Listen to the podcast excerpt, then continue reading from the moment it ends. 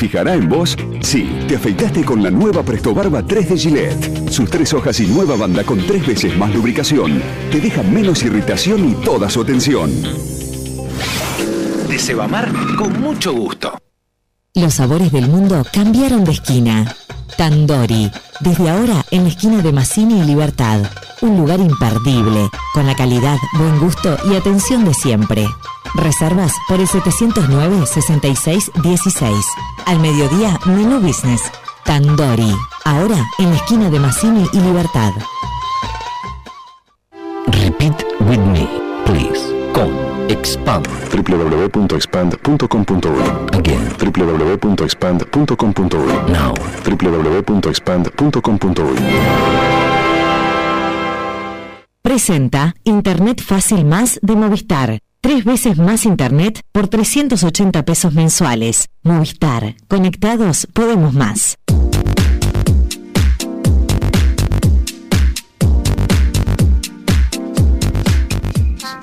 Señores, son las 9 horas y 59 minutos de la mañana. Eh, desde la semana pasada estamos recibiendo los días eh, martes al psicólogo, a docente eh, Alejandro de Barbieri en Historias Sentidas, ¿verdad? Eh, vamos a ver eh, qué historia podemos sentir en nuestro interior en la jornada de hoy. ¿Qué tal Alejandro? ¿Cómo te va? Buen día. ¿Qué tal, Jorge? Buenos días.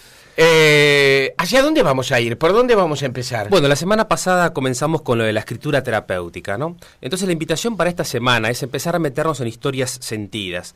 Y eh, se me ocurrió traer en el día de hoy una historia arquetípica, como dirían los psicólogos colegas junguianos, que es el mito de Orestes, la historia de Orestes. Entonces en dos minutos hago el relato y después hacemos el comentario, porque la, lectura del mito hasta tiene una cosa un poco literaria y, y de cine que me parece que a la gente le va a gustar. Orestes, de la mitología griega, es el hijo de Agamenón, rey de Micenas y de Clitemnestra. Esa es la mamá, ¿no?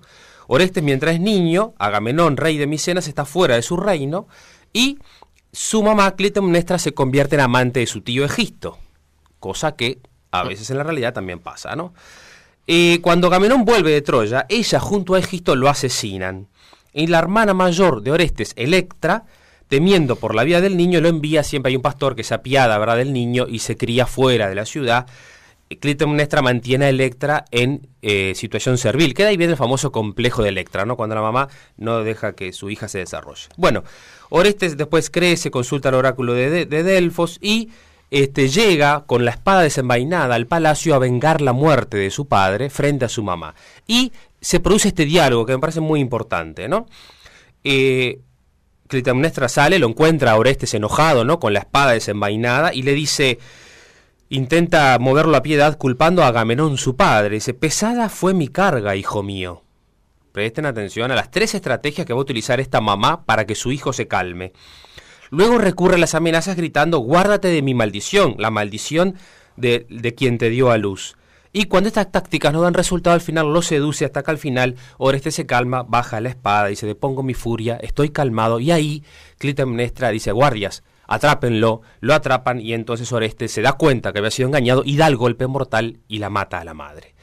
Se vuelve loco, cuenta el mito, lo persiguen las imágenes arquetípicas como la- la- las, las serpientes anudadas, entremezcladas, que son imágenes del autorreproche, la culpa, hasta que al final el oráculo de Delfos le da una tregua y decide este, a ver si es culpable o no alguien por matar a su mamá, resulta un empate y la diosa Atenea, la diosa de la sabiduría, tiene que eh, emitir el voto final, ¿no?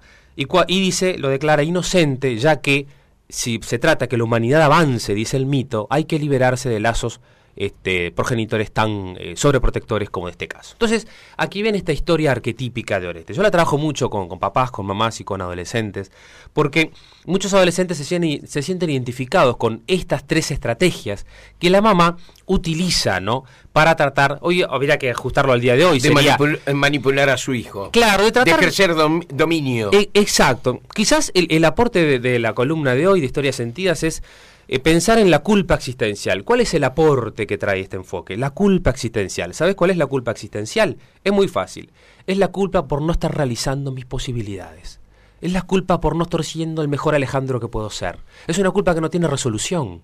porque siempre me tira para adelante. No es una culpa en sentido negativo, porque culpa, viste que es una palabra Sí, que la tenemos pesada, muy dura. pesada y la tenemos con un correlato como negativo, ¿no? Sí, sí, es una culpa existencial, vendría a ser como una culpa que me invita a ser el mejor este, eh, la mejor columna que puedo hacer hoy contigo acá, o mejor papá, o mejor psicólogo con mis pacientes, ¿no? Hablo de mí para poner el ejemplo, pero que Sí, cada sí, uno sí. como oyente haga la extrapolación personal. Entonces, esto es lo que le pasa a Orestes.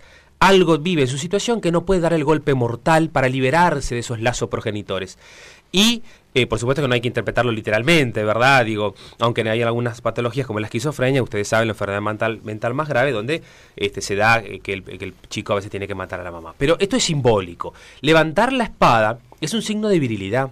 Es un signo que lo plantea Rollo May, de que cada uno de los jóvenes de hoy en día tiene que animarse a dar ese golpe y decir, bueno, estoy un año sin mamá o sin papá, yéndome, ¿verdad?, a vivir a otro país o haciendo a veces, este, dejando, bueno, eh, no dependiendo tanto de lo que me dice mi papá o lo que me dice mi mamá para ser feliz.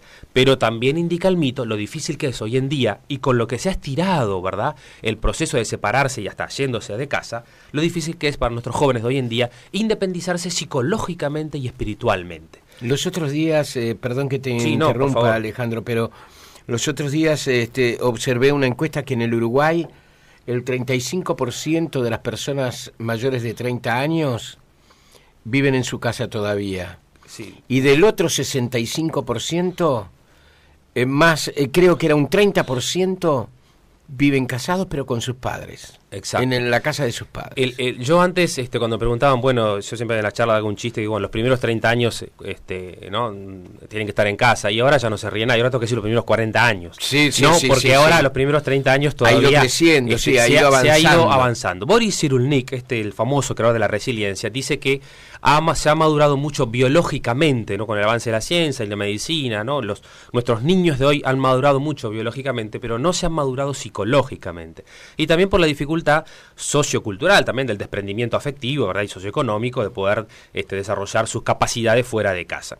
Esto hace que al estar más tiempo en casa, bueno, se corre más riesgo de generar estos lazos de dependencia. Y también papá y mamá que les hace más difícil de repente hasta que no tiene esto y hasta que no tenga mi auto y hasta que no gane 50 mil pesos y hasta que no, ¿no? Entonces van estirando. Se hizo una película, recordarás, con, hay una francesa muy linda que no me acuerdo el nombre, la, el- la copia, digamos, norteamericana, es Soltero en casa, Ajá. Matthew McConaughey, este Sí, sí, rubio sí. Que, que es bastante cómico, en donde él, este, cada vez que, que se enamora una chica, se enamora de él, dice, es hora de llevarla a casa, a cenar. Entonces, cuando la lleva a casa a cenar, se da cuenta la, la chica que vive con sus padres, que la mamá le tiene la viandita pronta, la manzana, ¿no? La ropa dobladita, y entonces la chica supuestamente se enamora, se desenamora, hasta que los papás este, contratan a una chica, que no sé si es Sarah Jessica Parker o Jennifer Aniston, una de las dos, que, mm, que tiene como este rol de enamorarse, obviamente, fi- fi- ficticiamente del chico para sacarlo de la casa, ¿no? Hasta que obviamente se termina enamorando de verdad, como pasa en muchas películas. Pero más de una vez con algunos papás, yo dialogando en el consultorio, me han dicho, no sabes de nadie que haga ese trabajo, ¿no? Acá en Uruguay, bueno. habría un mercado muy grande para tratar. Entonces, ¿qué, es- qué es lo difícil? Desde el punto de vista existencial, el com- famoso complejo de Edipo que está relacionado con esto, nosotros lo traducimos con dos palabras para que a los oyentes les quede bien claro. Amar afuera. ¿Cuál es el objetivo de nosotros como padres? Que nuestros hijos sean capaces de amar afuera. Si tiene que pasar un periodo, ¿verdad?, en casa, que no quiere decir que todos los que vivan con su papá sean dependientes psicológicamente, ¿verdad? Porque sería un reduccionismo. Pero ¿cómo ayuda a la distancia, no? ¿Cómo ayuda a poder desarrollar mis potencialidades como persona fuera de casa?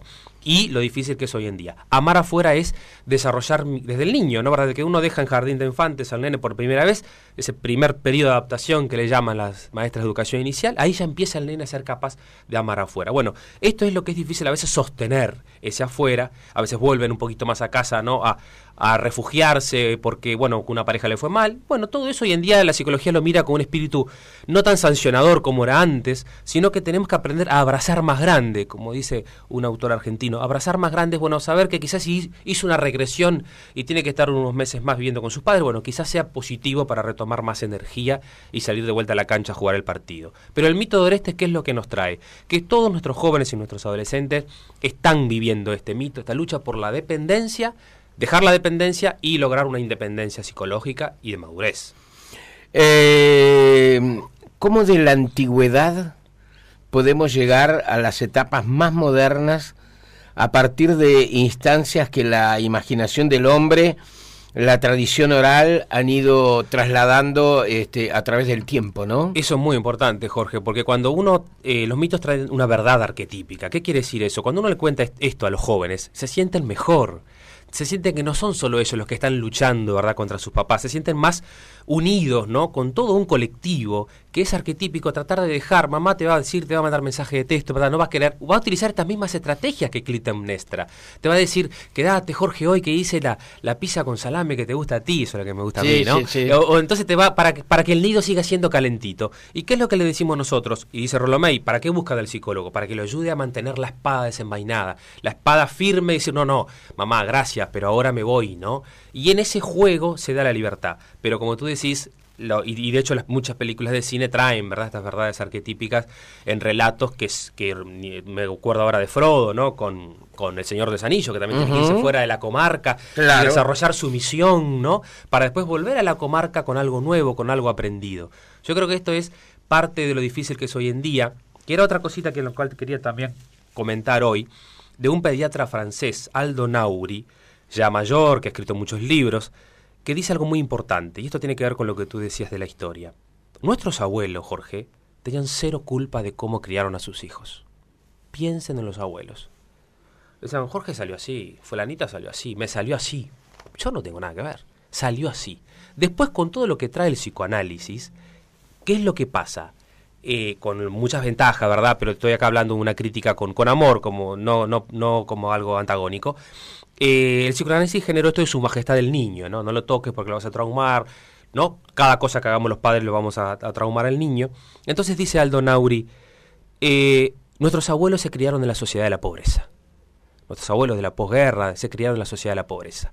En esa sociedad sabía que no se podía lograrlo todo.